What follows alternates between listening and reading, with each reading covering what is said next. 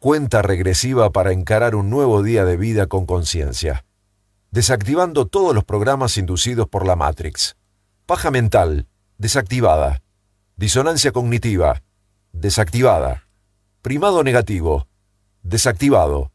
Hackeo mental, desactivado. Ya estamos con la vestimenta adecuada para comenzar la clase de gimnasia neuronal.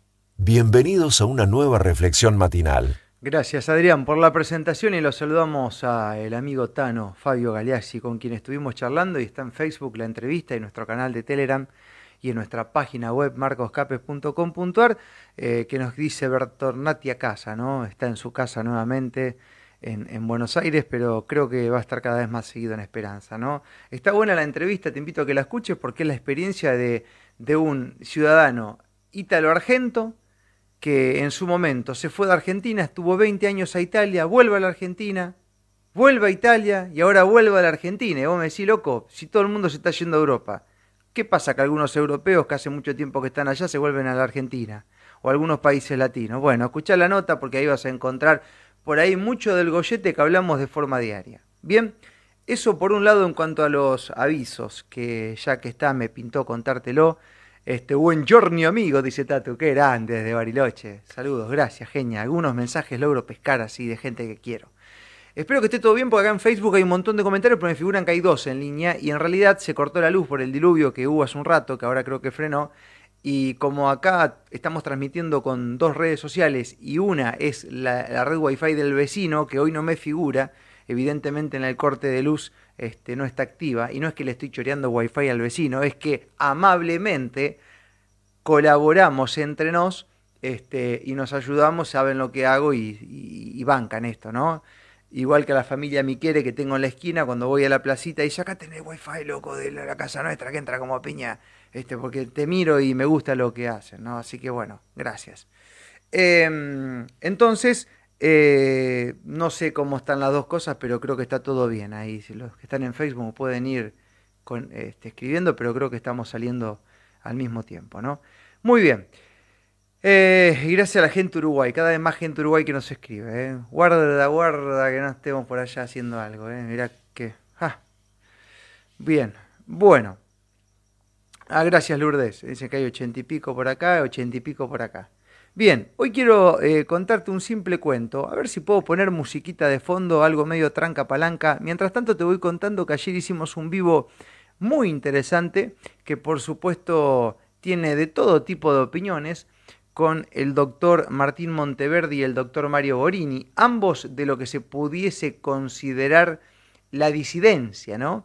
Eh, o sea, los que están en contra de la inoculación, la cuarentena, toda esa payasada que se, que se pregonó desde el costado oficial. Ambos están totalmente en contra de todo eso, pero tienen sus diferencias con respecto a cómo se pueden hacer las cosas. ¿no? Hicimos un vivos ayer, una idea que, que fue de, bueno, este, de Mario Borini, que se puso a contacto con Monteverde, que yo estuve haciendo de moderador. Así que está, está en Instagram ahora y luego estará en la página web y en Odyssey y demás. En Facebook no lo vamos a cargar porque no va a durar y voy a ligar una sanción en mi cuenta. Así que para todos aquellos que dicen, porque viste, pasa esto. Pasa que uno hace un material por Facebook y yo no tengo Facebook. Eh, lo, hace por Instagram y yo no, no, no uso Instagram. Este, yo no uso redes sociales, dicen algunos, cada vez más gente. ¿viste? Bueno, está la página web, ahí está todo, de cualquier plataforma. También sabemos que hay contenidos que los subís a Facebook, los largos sobre todo, y funcionan bien, los pones en Instagram, no los mira nadie. Entonces como que tenés que ir surfeando también en este mundo de redes sociales. Ok, bueno, con todo eso dicho, hoy simplemente voy a leer un cuento. Es un cuento bastante conocido, pero la verdad es que hay mucho cuento, hay mucha información, hay mucha canción, hay mucho arte también que tiene su tiempo, pero que sin embargo, como muchos de nosotros estamos entendiendo la vida como otra cosa, es verdad que esta información la solemos leer o compartir nuevamente y genera otro efecto en nosotros, ¿no? Genera otro efecto en nosotros. Y es que, claro, cambió nuestra forma de interpretar la vida. Entonces, la cosa entra distinto. Che, qué manera de gente escribirme en italiano. No, el nombre altano me están escribiendo todo en italiano. Tutto bene, Marcos. Gracias. Bueno. Y este cuento que es de Jorge Bucay, vamos a ver si me sale bien, porque para leer cuentos soy horrible. Se llama El elefante encadenado. Y quiero que lo tras, tras, tras este, polemos, digamos. Este, mira acá la, cantidad de felicitaciones del vivo de ayer. Bien, ¿eh?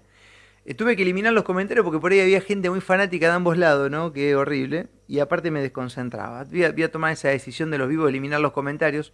Este, porque la verdad que no me gusta. Hay gente que escribe 20 veces en 10 minutos. Paren un poco con esa intensidad, señores. Bueno, elefante encadenado. Dice lo siguiente. Cuando yo era chico, me encantaba ir a los circos. Y lo que más me gustaba de los circos era ver, eh, eran ver los animales. También a mí como a otros, este, después me enteré y me llamaban la atención los animales grandes como los elefantes. Y durante la función, esta enorme bestia hacía un despliegue en su tamaño, peso y fuerza descomunal. Aquí voy a poner musiquita, a ver. Ahí está, le voy a poner bien de bajito. A ver si, si no molesta. Ahí está. Y... Mm, ahí está. Muy bien. Entonces, eh, ahí está. Me estoy operando solo. ¿eh? Después de su actuación, hasta un rato antes de volver al escenario, el elefante quedaba sujeto solamente a una cadena que aprisionaba una de sus patas, este, que estaba clavada a una pequeña estaca que al mismo tiempo estaba clavada en el suelo. Sin embargo, la estaca era solo minúscula y era un pedazo de madera apenas enterrado unos centímetros de la tierra. Y aunque la cadena era gruesa y poderosa, me parecía obvio que ese animal, capaz de arrancar un árbol de cuajo con su propia fuerza, podría con facilidad arrancar la estaca y huir. El misterio es evidente. ¿Qué lo mantiene entonces? ¿Por qué no huye? Cuando tenía cinco o seis años, yo todavía, en la sabiduría de los grandes, pregunté. Entonces, en aquel momento, un maestro, algún maestro o algún padre o algún tío por este misterio del elefante. Alguno de ellos me explicó que el elefante no se escapaba porque estaba amaestrado. Entonces hice la pregunta obvia. Si está amaestrado, ¿por qué lo encadenan? No recuerdo haber recibido ninguna respuesta coherente. Con el tiempo me olvidé del misterio del elefante y la estaca. Y solo lo recordaba cuando me encontraba con otros que también se habían hecho la misma pregunta. Hace algunos años descubrí que por suerte, para mí, alguien había sido lo bastante sabio como para encontrar la respuesta. El elefante del circo no se escapaba porque ha estado atado a una estaca desde muy pequeño. Cerré los ojos y me imaginé al pequeño recién nacido sujeto a una estaca, y estoy seguro que en aquel momento el elefantito empujó, tiró, tratando de soltarse, y a pesar de todo su esfuerzo no pudo. La estaca era suficiente para su fuerza del momento. Entonces juraría que se durmió agotado y que al día siguiente lo volvió a intentar, y así, pero seguía sin poder lograr soltarse. Hasta que algún día, y un terrible día para su historia, el animal aceptó su impotencia y se resignó a su destino. Este elefante enorme y poderoso que vemos en el circo no se escapaba porque cree, pobre, que no puede. Él tiene registro y el recuerdo de su impotencia, de aquella impotencia que sintió poco después de nacer. Y lo mejor es capaz, este, se ha vuelto nunca más a cuestionar su fuerza, sino que quedó con ese registro y jamás, jamás, jamás intentó poner a prueba su fuerza otra vez. Este cuento es de Jorge Bucay, interesante, me pintó leerlo hoy de forma espontánea, no tenía pensado este, hablar de esto, pero quiero que pienses que ese elefante con un montón de fuerza, pero que desde pequeño ha sido amaestrado en un momento de su vida donde no tenía la fuerza que hoy tiene, y lo han chipeado, lo han seteado de una manera la cual, con la fuerza, con su nuevo cuerpo, no se permita pensar que puede salir de ahí. Y ahí están las creencias muchas veces que nos atan y nos enredan, porque alguna vez alguien te dijo que la cosa era así, Y de ahí en adelante, cuando empezaste a recobrar la fuerza, nunca cuestionaste eso. Hiciste el intento cuando era muy pequeño. Y llega un punto dentro de la naturaleza humana que realmente, si comprendes tu capacidad, sos prácticamente imparable. O al menos podés crear una realidad que no es la que muchas veces te dice otro que es, inclusive obligándote a negar tus propios sentidos y a aceptar como verdad cosas que no has podido comprobar. De eso se trata la educación, básicamente. Muchos aprenden y repiten cosas que en su vida diaria no han podido comprobar. Mira la atrocidad que hace el principio de la autoridad. Te venden como verdad algo que no has podido comprobar, que no has podido medir, que en muchos casos va en contra de tus cinco sentidos y si te atreves a cuestionar esto, sos un hereje.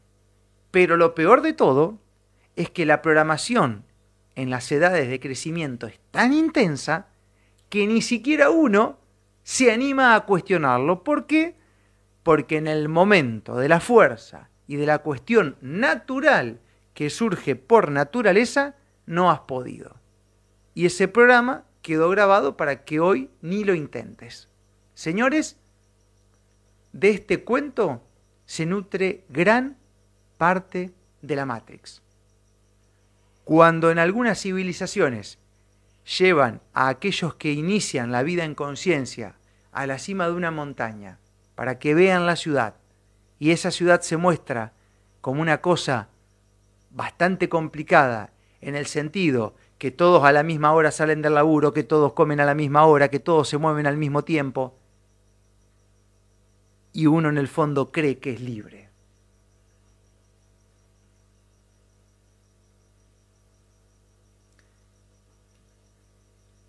Nada más, señor juez. Estamos en el camino en el cual uno de los paradigmas que tienen que romperse es que realmente porque todo lo hacen está bien. Y de que tenemos que esperar que sean todos para que seamos nosotros. Y la nueva era es al revés. Es primero nosotros y luego la comunidad, que se va formando por decantación.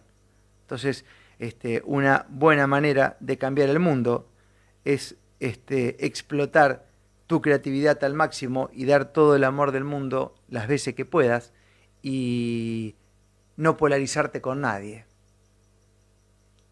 Viste que hay mucha grieta en todas partes hoy. ¿Saben por qué pasa esto? Porque la mayoría de los referentes piensan este, solamente en avaricia, en poder, sobre todo en la política, ahora que estamos en un año de campaña en la Argentina. Entonces alguien toma partido por alguien y forma parte de la grieta. Y lo que uno hay que hacer, lo que uno tiene que hacer es no tomar partido de nadie, sino más bien tomar partido de tu vida y empezás a crear, a explotar tu creatividad y amar. ¿Y cómo puedes empezar a hacerlo? Y nada, cuando te cruces a alguien en la calle que hace mucho tiempo que no ves, abrazalo y decirle cosas lindas y generá de ahí. Y va a ver cómo cambia todo. Porque si no se empieza de ahí, es utópico que vos esperes que el resto haga eso que vos no haces. Es una boludez tremenda, pero sin embargo es parte del chipeo. Es el chipeo. Es la dialéctica política, básicamente. Que te vende eso, que porque son muchos y ellos han sido elegidos y ahora ni siquiera son mayoría. Así que mira, se está cayendo el paradigma. Bueno, gente, este espacio se llama Fresh eh, no se llama Fresh, se llama Frecuenciando. Fresh era la radio donde estaba antes, que si Dios lo permite vamos a estar en un rato de nuevo allá porque vamos a estar hablando de la Vintage. Ayer le contaba a unos amigos, mira que voy a ir a visitar a dos este radios, a la Fresh y capaz que la radio que estaba al lado que la CCC. Entonces me dicen, eh, loco. Y en realidad yo puedo volver a todos los lugares donde estuve antes. Así, básicamente. Porque este uno no se va mal, digamos. Este, se va porque simplemente este, no, no está de acuerdo con algunas cosas, pero eso no quiere decir que haya existido eh, alguna falta de ética en el medio o alguna estafa o algo por el estilo. Nada de eso, es así. Entonces cuando uno comete esos hechos, sí, se va mal, digamos, y no puede volver porque tiene el culo sucio.